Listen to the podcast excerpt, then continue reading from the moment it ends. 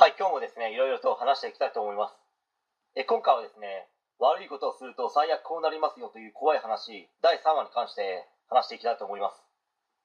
まあ、おそらくですね、今現在も自身の欲を満たしたい方は実際にいると思いますし、しかもそれがですね、日本だけではない可能性も十分考えられますので、まあ、それが怖いです。これも主に男性特有の偏った性癖、思考なのか、人が恐怖でおののき、怯えてる姿をですね、見て、性的な興奮を覚える人って、まあ、少なからずいると思うんですよ。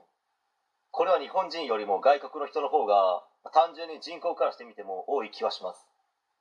おそらくですね、そういった人って日夜こういったことを考えて、まあ、どうやって苦しめてやろうとか、どうじわじわと追い詰めてやろうかなみたいなことを妄想して、まあ、勝手にですね、興奮していると思います。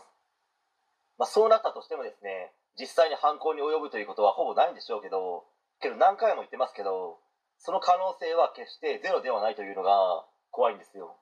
変に偏ってるせいか、本当は自分の欲を満たしたいだけなのに、旭川の大事件で言えば、自分が彼女の無念を晴らす、これは正義のためにやるんだ、みたいに勝手に思い込んで、まあ、犯行に及んだり、まあ、その他にもですね、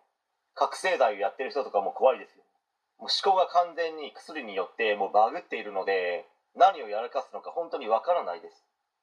ま、そしてこれは、あまりいないのかもしれないですけど、あなたが悪いことをした人に制裁を加えることは、もう神に与えられた使命なんですよと言われ、洗脳された人がですね、犯行に及ぶことも、まあ、限りなく可能性は低いんでしょうけど、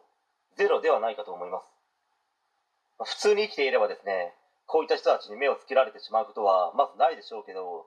悪いことをしてしまうとやっぱり目立ってしまうので、まあ、悪いことはできないですし、ま、しない方がいいですよねという話です